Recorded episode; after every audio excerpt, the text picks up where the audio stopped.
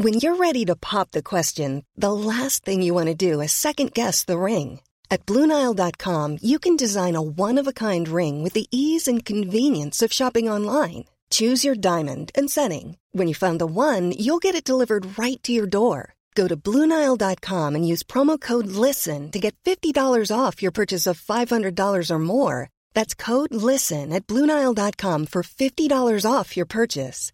Bluenile.com code LISTEN.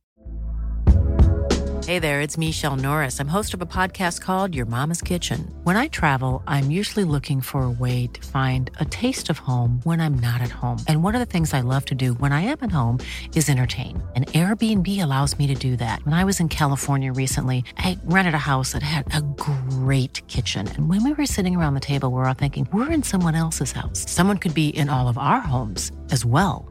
If you have a home, but you're not always at home, you have an Airbnb. Your home might be worth more than you think. Find out how much at airbnb.com/slash host.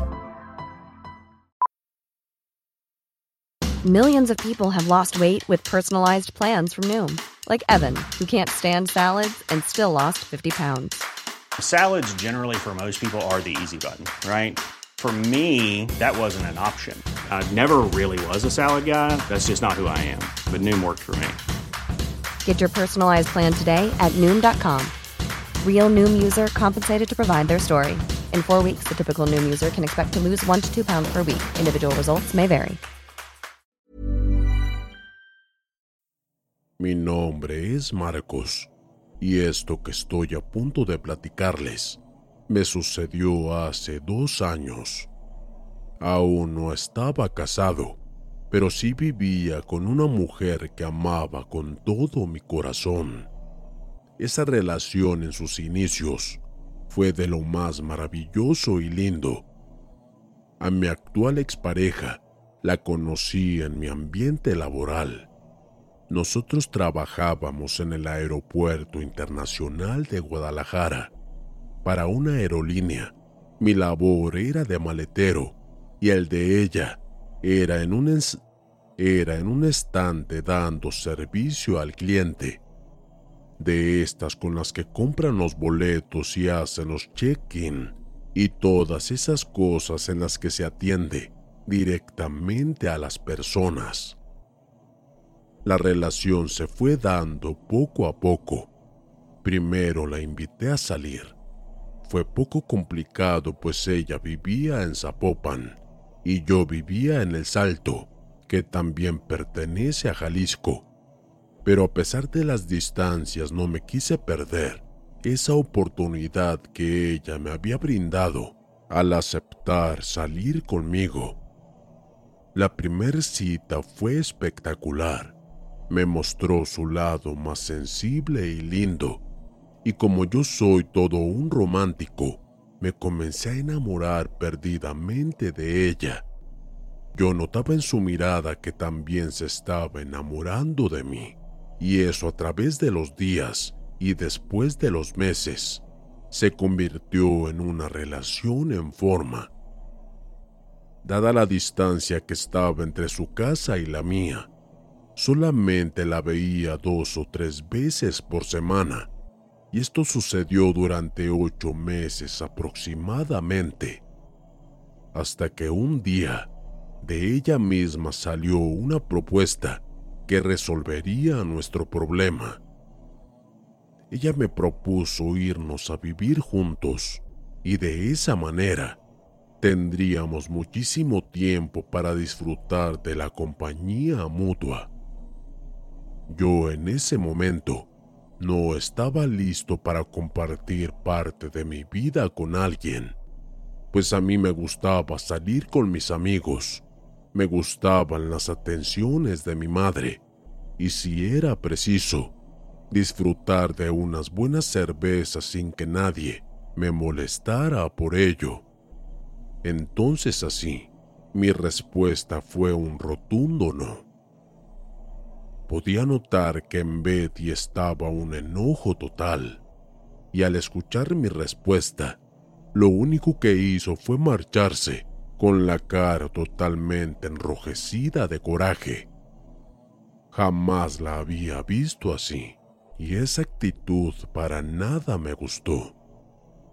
Estas fueron las primeras señales de alerta que había notado en nuestra relación. Sin embargo, no había pasado por mi mente terminar con ella, pues yo estaba muy a gusto en esta relación. Cuando salimos de laborar, su actitud fue la misma que siempre ella tenía, muy linda, siempre hermosa, y parecía que esta propuesta que me había hecho apenas hace unas horas antes nunca existió, y me dio muchísimo gusto este cambio de actitud en ella. Yo pensé en mi interior, simplemente son cosas de mujeres. Nos fuimos directamente hasta su casa y me quedé ahí hasta altas horas de la noche para después irme a mi casa. Aquí, esto que les voy a contar es algo que no sé si sea correcto, pero yo creo que es necesario que lo sepan para que puedan entender esta historia. Yo a mi corta edad, yo ya había tenido varias relaciones y entre todas estas, siempre tuvimos relaciones íntimas. Pero en esta actual, la relación que tenía, la intimidad era increíble. En pocas palabras, Betty era espectacular en la cama. Obviamente esto era un extra en nuestra relación, pues yo la amaba de verdad. Pasaron algunos días y después de la rutina diaria, que siempre era parte de nuestras vidas, Betty no volvió a tomar el tema de vivir juntos, y para mí fue eso un alivio. Sin embargo, en mí quedó la espina de qué sucedería si viviera ella conmigo. La idea la tenía en mi mente día y noche, e incluso hasta soñaba con esto, pero estos sueños eran muy extraños y excitantes pues siempre que soñaba esa posibilidad de que ella estuviera viviendo conmigo en la misma casa, nos soñábamos teniendo intimidad de una forma increíble, tanto así que en varias ocasiones me sentí todo un puberto, pues al despertarme me daba cuenta de que las sábanas las había dejado totalmente sucias porque prácticamente tenía sueños húmedos. Y esto me sucedió en varias ocasiones. Aquí todo esto coincidió con que Betty no quería volver a tener intimidad conmigo, pues ella estaba en una postura en la que no se podía meter con alguien si no estaba completamente segura de que sería para siempre. Todo esto me lo decía en comentarios esporádicos. Ni siquiera eran una conversación. Eran como ese tipo de frases que salen de repente sin que tengan algo que ver con lo que estás platicando. Hasta que ya no pude más y accedí a que viviéramos. Hasta que ya no pude más y accedí a que viviéramos juntos. Salió directamente de mí la propuesta. Betty, hay que irnos a vivir juntos. En ella se dibujó una gran sonrisa y me dio un beso y un abrazo fuertemente. Afortunadamente ella accedió a que nos fuéramos a vivir en el Salto Jalisco, de donde yo era pues ahí las rentas eran un poco más baratas que en Zapopan. Y añadido a esto, nos quedaría el trabajo mucho más cerca. Y así emprendimos esta nueva relación juntos. Al tener intimidad, era algo de lo cual no tengo forma de explicarlo. Me tenía totalmente embelesado todo lo que me pedía se lo daba. Todo lo que hacía lo hacía por ella. me olvidé de mis padres, de mis hermanos, de mis amigos, y ya hasta estaba teniendo problemas en mi trabajo, porque todo el tiempo quería estar con ella, y en esos momentos a ella no le molestaba. Todo lo contrario, se sentía totalmente satisfecha de verme, como si fuera un perro totalmente a su servicio. Al paso de unos meses, su actitud conmigo era totalmente arrogante y déspota. Era tóxica más no poder.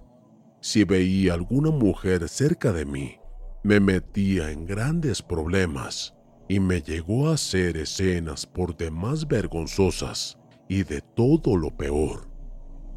Pero eso a mí no me importaba. Yo hacía los quehaceres de la casa, pagaba la renta hacía la comida y todas las cosas que ella pudiese hacer en la casa, yo las hacía sin que ella me pidiera que las hiciera, pues yo estaba dispuesto a realizarlas sin ningún problema. Algunas personas dirán que esto era algo lindo, pero ella se burlaba de mí cuando yo me ponía a hacer estas cosas. Ella se salía de fiesta y yo me quedaba encerrado totalmente en la casa. Ni siquiera tenía oportunidad de llamar a mi mamá o a alguno de mis hermanos, ni yo podía ir con ellos, pues el miedo de que Betty supiera que estuve con ellos, esto me abrumaba, porque yo no quería perderla. Mis padres comenzaron a notar estas actitudes en mí porque ya no los iba a ver. Betty también se comenzó a portar mal con mis padres. Los corrió de la casa cuando iban a visitarnos, y yo les pedía que mejor se fueran para que no tuviéramos problemas. Pasó aún más el tiempo. Yo me sentía demacrado, cansado, me veía al espejo y era una persona totalmente distinta a la que era hace unos meses atrás. Ya había tenido varias advertencias en mi trabajo, pues últimamente llegaba tarde o me dormía estando en horario laboral. Unas personas que trabajaban ahí mismo en el aeropuerto eran vecinos de mis padres Gracias a ellos obtuve ese trabajo hace algunos años. Ellos mismos en una ocasión se acercaron conmigo para preguntarme qué era lo que me sucedía. Yo les preguntaba a qué se referían y ellos solo me decían que tenía que estar más al pendiente de mis padres. Mi madre hace unos días había enfermado gravemente y supieron que mi respuesta a mis hermanos. There's never been a faster or easier way to start your weight loss journey than with PlushCare. PlushCare accepts most insurance plans and gives you online access to board-certified physicians who can prescribe FDA-approved weight loss medications like Wigovi and Zepbound for those who qualify. Take charge of your health and speak with a board-certified physician about a weight loss plan that's right for you. Get started today at plushcare.com slash weight loss. That's plushcare.com slash weight loss. Plushcare.com slash weight loss. Hiring for your small business? If you're not looking for professionals on LinkedIn, you're looking in the wrong place. That's like looking for your car keys in a fish tank. LinkedIn helps you hire professionals you can't find anywhere else, even those who aren't actively searching for a new job but might be open to the perfect role. In a given month, over 70% of LinkedIn users don't even visit other leading job sites. So start looking in the right place. With LinkedIn, you can hire professionals like a professional. Post your free job on linkedin.com slash people today. Fue que se fueran de la casa, pues yo no podía verlos. Y es la verdad, eso fue lo que sucedió cuando mi hermano fue a la casa. Estas personas me hicieron pensar con mayor detenimiento la gravedad de mi situación. Era totalmente indiferente a mi familia y esto no estaba bien. esos vecinos me ofrecieron llevarme a un hospital para que me hicieran una revisión médica, pues notaban mi palidez evidente y que estaba totalmente flaco en exageración. En esta ocasión me acerqué directamente a Betty, donde se encontraba trabajando, y le dije que no me sentía bien y que iría al Seguro Social para un chequeo médico de rutina. Y ella solamente elevó la cabeza para tirar una tremenda carcajada y solo me dijo, lárgate a donde quieras. Como llegaría un poco tarde y era fin de semana, me supuse que se iría a alguna fiesta o a algún antro. Y estas personas que fueron mis vecinos me acompañaron a la revisión médica. Nos fuimos en su vehículo y al pasar justo por fuera de la que era mi clínica, en la que me tenían que revisar, me di cuenta de que se fueron de paso. Yo inmediatamente les dije que a dónde se dirigían, pues este era el lugar en el que correspondía a que me atendieran. Y de la boca de este mismo señor salieron estas palabras.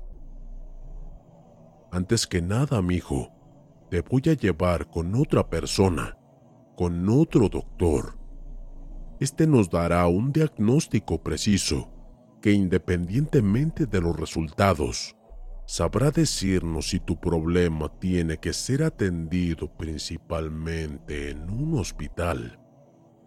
Pero si no es así, lamento decirte que pasarás por un proceso doloroso, pero sanarás.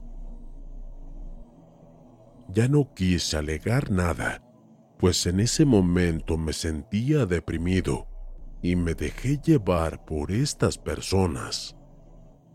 Llegamos casi al centro de Guadalajara, a una casa que era antigua. Al tocar la puerta nos abrió una señora que parecía de rasgos afro, pero en realidad era de nacionalidad cubana. Esto lo supe de forma inmediata ya que su acento al hablar era muy fácil de identificar. Lo primero que dijo esta señora fueron esas palabras. Oye niño, pero mira nada más cómo vienes. De verdad que estás muy mal. Pasa. Aún hay personas aquí dentro, pero les pediré que salgan solamente un momento de acuerdo.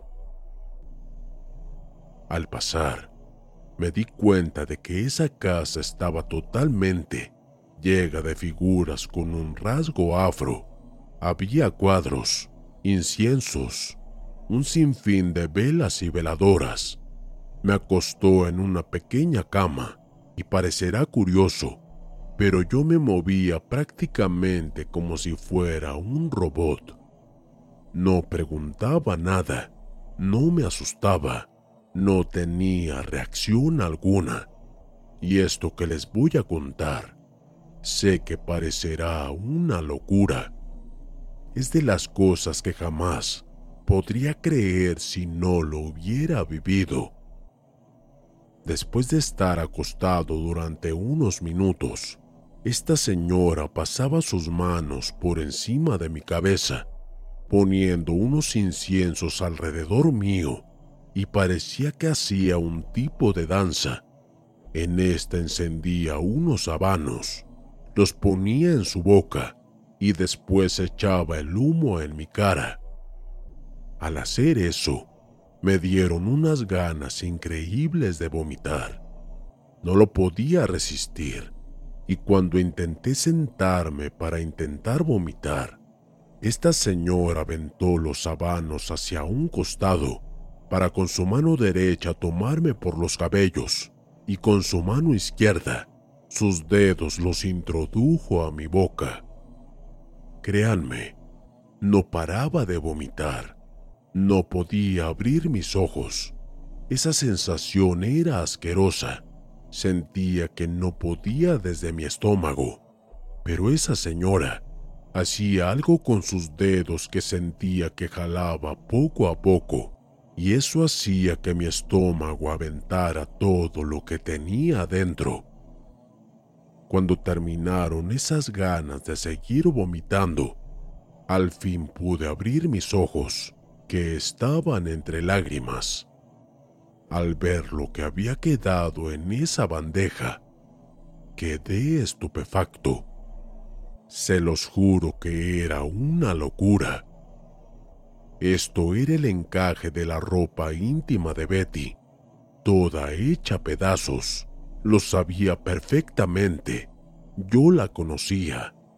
Era mi conjunto favorito y lo vi muchas veces que tuvimos intimidad, hasta que ya no lo volví a ver y ella misma me había dicho que se había perdido. Después de que la bruja me realizó este tipo de limpia, me dijo que tenía que asistir inmediatamente a nuestra casa, pues Betty me estaba trabajando con fuerzas oscuras. Y sin duda, yo accedí a que fuera. Los vecinos de mis padres, a pesar de que venían cansados, estaban totalmente decididos a ayudarme. Así que no lo dudaron. Llevaron a esa señora hasta la que era mi casa. Llegamos y Betty nos encontraba en la casa. Abrí rápidamente y esta señora me sorprendió totalmente pues ella sola levantó una cama de las más grandes, la king size, donde yo dormía con Betty. Al levantarla, me di cuenta de que había debajo de la base de nuestra cama un sinfín de fotografías, mías y de ella, velas, símbolos satánicos y prendas íntimas, tanto mías como de ella. Todo esto estaba lleno de miel, alfileres, sangre. En ese momento habló esta bruja y me dijo que Betty me estaba trabajando con magia negra y es algo que en México lo conocen coloquialmente como agua de calzón. Por eso ella tenía total control de mí y por eso no pensaba nada más que en ella y en estar siempre a su servicio, sin importar que aplastara mi dignidad en todos los aspectos. Esta señora comenzó a hacer un tipo de limpieza de todas esas cosas. Recogió todo en bolsas de basura para posteriormente limpiar cualquier rastro de lo que ahí se encontraba. Cuando estábamos haciendo eso, Betty llegó, pero al contrario de lo que pensé que iba a hacer, salió corriendo inmediatamente. Yo salí para pedirle una explicación de todo esto y de verdad que no me la creí. Ella se derrumbó y me pidió que yo la perdonara, que no quería perderme y que eso lo había hecho para conservarme a su lado y lo único que se me ocurrió contestarle fue decirle que estaba enferma y que no quería saber absolutamente nada de ella. Me sentía diferente. Ahora sí, tenía el valor. En ese momento salió la bruja y los vecinos, y ahí ella se quedó en el piso, sin decirme una sola palabra, y yo me fui de ese lugar. Fuimos a llevar a la bruja a su casa y ella me advirtió que tenía que regresar nuevamente para despojarme de algunas otras cosas que tenía encima de mí. Y yo le dije que asistiría las veces que fuese necesario. La dejamos en su casa.